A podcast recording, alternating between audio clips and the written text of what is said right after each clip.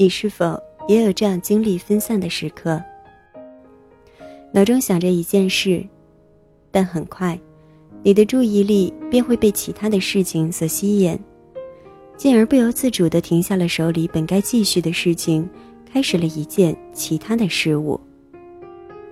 而这么做的结果，往往给你带来了很多的焦虑、痛苦和身不由己的感觉。为什么不能更专心一些呢？为什么总是被分散掉注意力呢？自己不能更争气一些吗？你是否也总是这样责备自己呢？那你想知道为什么会这样吗？你想知道怎样才能摆脱这种让人无助、无力的困境吗？今天的节目就会为你带来答案。欢迎收听第一百二十一期的《小猫陪你读文章》。在这里，让小猫用温暖的声音陪你成长。我是主播彩猫。今天节目的标题是：身处喧嚣世界，如何保持专注？原作者野和尚。在此，非常感谢原作者为我们带来的。精神财富。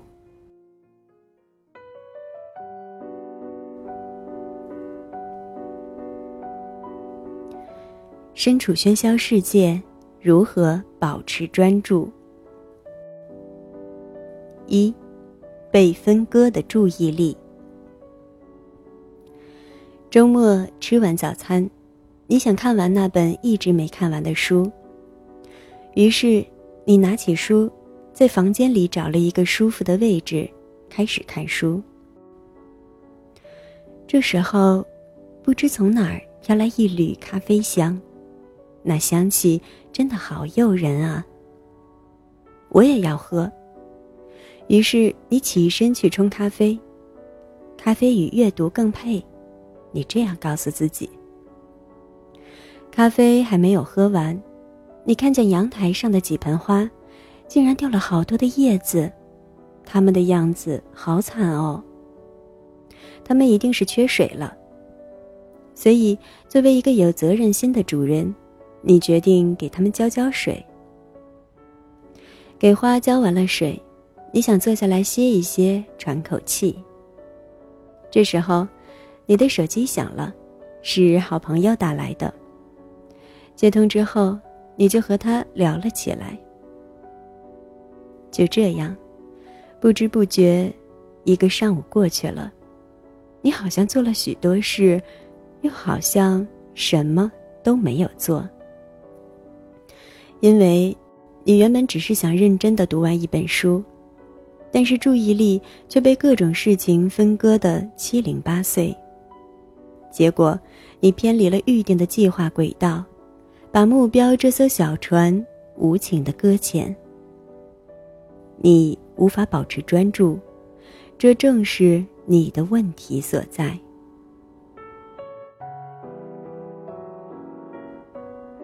二，专注的本质。专注是指我们在做事情的时候，可以较长时间保持注意力的连续性。所以，专注的本质是对自身注意力的高效管理和利用。想要真正了解专注的本质，我们必须知道关于注意力的三个真相。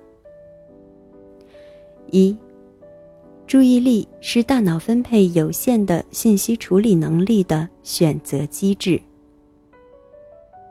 大脑体积变大，拥有更多脑容量，从而具有更强的信息处理能力和学习能力。这是我们由大猿猴。进化为人类的重要原因之一。随着进化的加剧，生命体本身由简至繁，而人类发展到现在，我们为了生存而要掌握和学习的任务，早就已经比远古时期要复杂很多倍。为了应对这样的变化，大脑该如何进化呢？是发展成一个具有强大的信息处理功能且容量巨大的大脑，还是进化为一个虽然容量不大，但可以迅速的对信息进行选择和分析的大脑呢？当然是后者更具优势，而且大自然也的确做出了这样的选择。美国的一项研究显示，一名美国人平均每天要接收约三十四 G 信息，这些信息相当于约十点零五万个单词的信息量。如果对我们每天所接受的信息也做出一个统计的话，不见得会低于三十四 G。如此巨大的信息量，给大脑带来了压力。人类集中注意力的时间也就会变得更加的短促，所以，大脑会对要处理的信息进行甄别和选择，优先吸收和处理一些信息，而这些信息往往是具有以下的特征的：你需要的、新奇的、反复出现的、形象具体的。符合你的预期的。二，注意力是有限度并且波动的。科学研究发现，人的注意力一次性可以维持三十分钟左右，三十分钟过后，注意力就开始进入疲惫期，大脑接收和处理信息的速度会大大降低。这也是为什么我们要把一堂课。或者一次会议的时长控制在三十分钟左右。另外，我们的注意力会处在一个波动状态，比如刚起床的时候，你很容易集中注意力；临近中午，开了一上午会又饥饿难挨，你就不太容易集中注意力。下午，经过适当休息和能量的补充，你重新又可以开始集中注意力。也就是说，你的注意力并不会始终处在一个恒定的水平，而是随着你自身情绪和能量的变化而变化。这就意味着，你的注意力并不会始终处在一个较高的水平，除非你可以有策略的去使用它。三，我们对注意力的控制可以通过练习。而得到提高。虽然注意力是大脑分配有限的信息处理能力的选择机制，但我们可以通过控制大脑来改变注意力。这是人类神奇的地方之一。我们不仅可以通过大脑思考，还可以通过思考和练习来控制自己的大脑。这是一种其他动物都不具备的能力。第三，理想的专注时刻。我们都曾有过这样的体验：沉迷于看小说、打篮球、烹饪，或者跟好朋友聊天。我们经常不知不觉，几个小时嗖就过去了。甚至有时候，当别人叫我们，我们都会听不到，因为我们专注于所做的事情，并且乐在其中。这些美妙体验，心理学家契克森米哈伊称之为“心流体验”。它是个体完全沉浸于体验本身，而体验本身就是最好的奖赏和动机。当我们身处心流体验之中，无论我们做什么，不管是写作、学习还是工作。对所做之事都采取的是一种全神贯注的态度。我们的行为和觉察融为一体，我们全身的能量被充分的调动，外界的人和事也很难使我们分心。由此，我们可以享受专注带来的乐趣和益处，并得到快速的成长。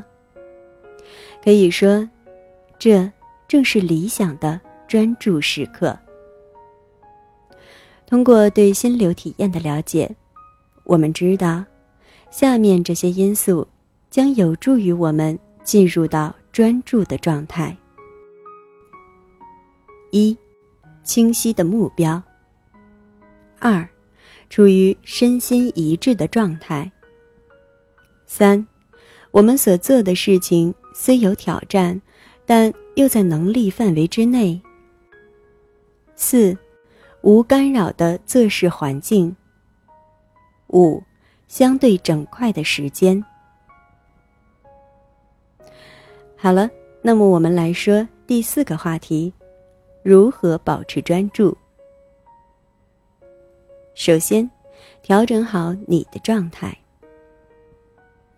一，保持身体健康并勤于运动。健康的身体和充足的能量，是我们可以集中注意力的前提。而运动时，脑内会分泌出很多的激素，比如让人感到快乐的脑内啡、多巴胺。它们也能调节体内的正肾上腺素，分泌血清素，可以提升专注力和记忆力。二，调整你的频率。《学习之道》一书中提到，作者曾为他的学生丹尼斯设计了四项固定修炼：一，吃十分钟某种固定的低脂零食。二，十五分钟的冥想。三，十分钟的伸展运动。四，听十分钟鲍勃迪伦的歌。当丹尼斯在面对压力时，就提前来完成这四项固定修炼，因为它可以帮助丹尼斯保持内心的平静，并引导他迅速进入到专注状态。让他变得非常高效。这就是调频。你可以设计一些能够帮助你进入到专注状态的固定修炼。它可以变得很简单，但一定得让你感觉到愉悦。比如，听音乐、冥想，或者到洗手间照一下镜子等。它们可以是其中一项活动。或者是几项活动的组合，总之你喜欢就好。这样一来，当你感觉注意力不太集中的时候，就可以用它来引导你进入专注的状态。三，隔离式的休息。我们知道，注意力是有限度的。所以，我们需要及时的休息，才能保证它可以满血复活。如果是以恢复注意力为目的来休息，最好的休息方式应该是隔离式休息。也就是说，你的休息本身不应让大脑接受更多的信息刺激，比如采用玩游戏、看电视或者看书这样的休息方式。因为他们仍旧在消耗着你的注意力，而是应该采用远离信息刺激的方式来进行休息，比如小憩、冥想或者散步，以此让注意力得以有恢复的机会。然后你可以重新设计你要做的事情。一，拆解你要完成的事。把你要完成的事情拆解为可执行的项目。就以我写这篇文章的过程为例，写完文章是我要完成的事，它可以拆解为以下可执行的项目：一、确立文章主题；二、建立全文逻辑框架；三、搜集素材和故事；四、写稿；五。对文章内容进行增加或删减。六，对文章细节进行润色。七，成稿。这样做的好处是：第一，可执行项目更加简单、具体、形象，容易被感知和操作；第二，更容易在完成每一个可执行项目之后找到成就感。所以，每完成一个小项目，就增加了一些坚持下去的动力。这样，就把做事情的过程变成了一个自我激励的过程。这样做更容易帮助我们进入专注的状态。二，优先做重要的事情，且一次只做一件事。彼得·德鲁克说过。我们多数人即使在同一时间内专心致志地做一件事，也不见得真能做好。如果想在同一时间内做两件事情，那就更不必谈了。要事优先、一次一事的好处，在于它可以让我们把有限的注意力资源聚焦在重要的事情上面，以获得最大的产出。它的另一个好处是创造了专注所需要的整块时间。整块时间可以让我们在同一件事情上可以有连续性的投入，而这是保证我们进入专注状态的重要条件之一。因此，比尔·盖茨每年都抽出两个星期的时间，到一个与外界隔绝的地方读书和思考。想必也是为了让自己能够更好的进入到专注的状态里吧。三，把要做的事情变得更有趣。一，让你对事情的感知变得更加有趣。比如，时间管理原本是一件既抽象又枯燥的事情，但当它变为番茄时间管理法。或时间金币管理法的时候，就会变得十分的生动和有趣。不仅它本身的吸引力增加了，而且也更容易量化统计，所以我们更愿意去尝试它，并体会其中的乐趣。比如，列梦想清单或制作梦想版，这都是把隐性想法变为显性、可视化的目标。从而改变你对事情的感知，以调动你全部身心专注在你想要实现的事情上面。这些都是不错的尝试。二，让你做事情的方式更加有趣。举个例子，比如早前风靡网络的冰桶挑战，其最初的目的是为渐冻人筹款治病。如果当时发起人采用传统的方式来募捐，收到的效果不见得会好。但是他们采用了游戏化的方式来募捐，不仅很快完成了筹款目标，而且让更多的人了解到渐冻症这种疾病的存在。之所以如此，一个很重要的原因是他们把参与这件事的方式变得更加有趣。所以，更多的人愿意投入其中。或许你无法改变要做的事情，但你可以选择做事的方式，找到一种更加有趣的方式去做事，并乐在其中，从而让自己进入专注的状态。三，打造无干扰的工作环境。越是身处繁杂的环境，大脑选择和处理信息的任务量就会越大，你的注意力也更容易被消耗掉。所以，无干扰的工作环境更有利于集中注意力。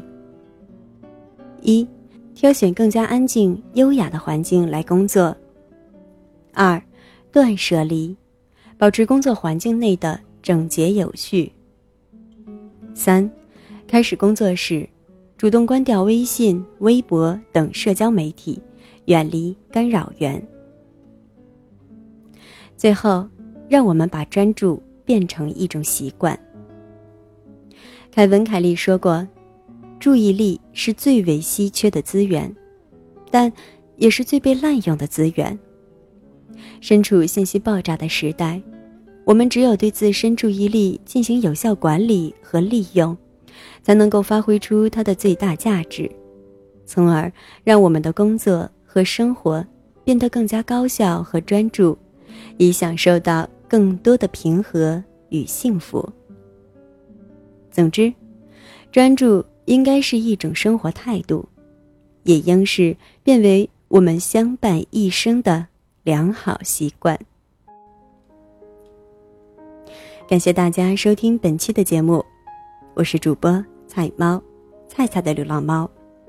这里是小猫陪你读文章，小猫陪你读文章，让小猫用温暖的声音陪你成长。